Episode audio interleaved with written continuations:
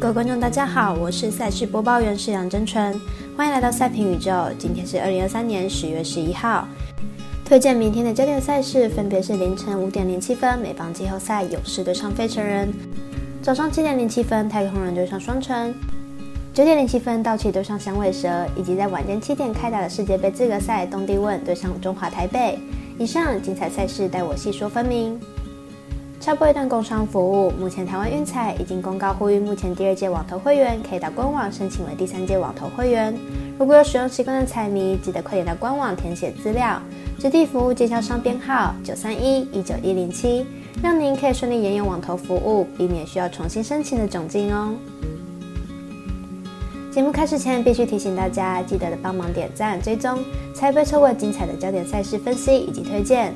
另外，有鉴于合法微微开盘时间总是偏晚，所以本节目多是参照国外投注盘口来分析，节目内容仅供参考。马上根据开赛时间依序来介绍。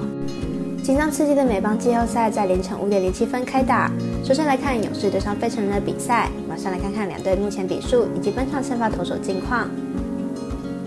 勇士目前系列赛取得一胜一败的成绩，上一场比赛惊险五比四击败费城人，本场先发投手尚未公布。不过，媒体报道将由 Smith Shawver 担任先发。本季初赛六场取得一胜零败、防御率四点二六的成绩。虽然身为菜鸟，但季末状况不错，让他得在重要的第三战担任先发。费城人上一场差点逆转比赛，本场推出 Nola 担任先发。本季表现相当好，上一场对上马林鱼主投七局无失分，带领球队取得胜利。再加上季赛已经是连续三场优质先发，状况非常稳定。两队目前的气势都非常好，前面两场比赛也是打得相当精彩。本场比赛两队的先发投手有些差距，看好本场比赛会有费城人主让分获胜。紧接着来看早上七点零七分开打的太空人对上双城，太空人已经在今天的比赛大胜双城，取得了听白优势。马上来看本场派出的先发投手以及季后赛胜负状况。太空人先发 o k d y 本季在大联盟的初赛场次并不多，防御率也是生涯新高。明天比赛投球局数估计也不会太长，对双城来说是有机会突破的。双城先发 Ryan 本季只有前面两个月表现比较好，七月之后防御率超过六。本季对上太空人的两场比赛防御率高达八点一零，因此看本场比赛大分过关，总分大于七点五分。接着来看一场在九点零七分开打的道奇对上响尾蛇。来看看两队目前先发投手近况。道奇本场先发 Lin 本季是三胜十一败，防率五点七三。本季来到道奇后表现并不能说很好，但能够舒缓球队投手不足的窘境。不过被打击率还是偏高，控球还也不是很稳定。响尾蛇本场先发 Fat 本季零胜零败，防率十点一三。本季首度上到大联盟，表现并不是很理想。虽然现在能力不差，但是被打击率偏高，主战能力也不是很好。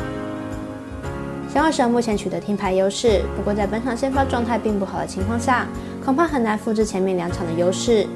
不过球队打线状态很好，面对令应该也能有不错的发挥，因此看本场比赛打分打出总分大于九点五分。最后推荐的是世界杯资格赛，由中华台北对上东帝汶，马上来看看中华台北能否顺利拿下胜利。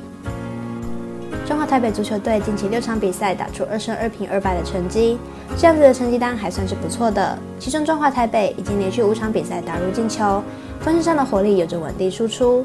本次面对战斗力不强的东帝汶，想要取胜应该是没有问题的。